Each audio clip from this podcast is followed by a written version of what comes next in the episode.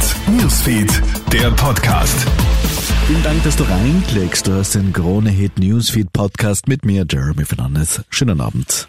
Die Corona-Impfungen haben allein in Europa rund eine Million Menschenleben gerettet. Das zeigen aktuelle Berechnungen der Weltgesundheitsorganisation.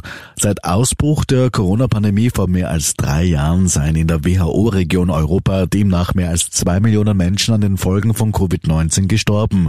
Die Impfung sei aber ein Gamechanger gewesen.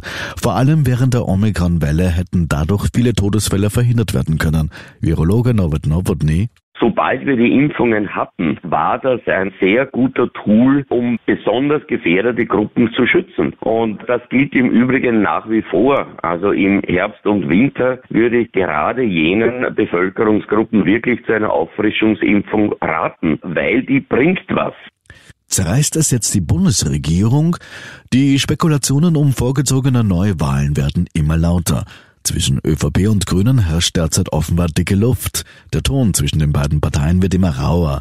Nun sprechen sich auch die Neos ganz offen für Neuwahlen im Herbst aus. Laut Neo-Chefin Beate Meinl-Reisinger würde die Regierung wörtlich ohnehin nichts mehr zusammenbringen.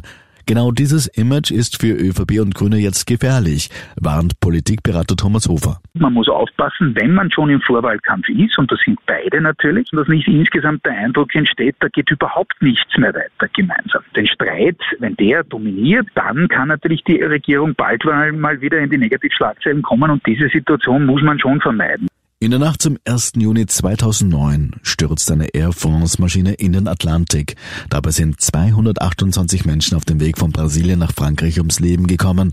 Heute, knapp 14 Jahre später, wurden Airline- und Flugzeugbauer vom Verdacht der fahrlässigen Tötung freigesprochen. Airbus und Air France treffen keine Schuld, heißt es in diesem Urteil.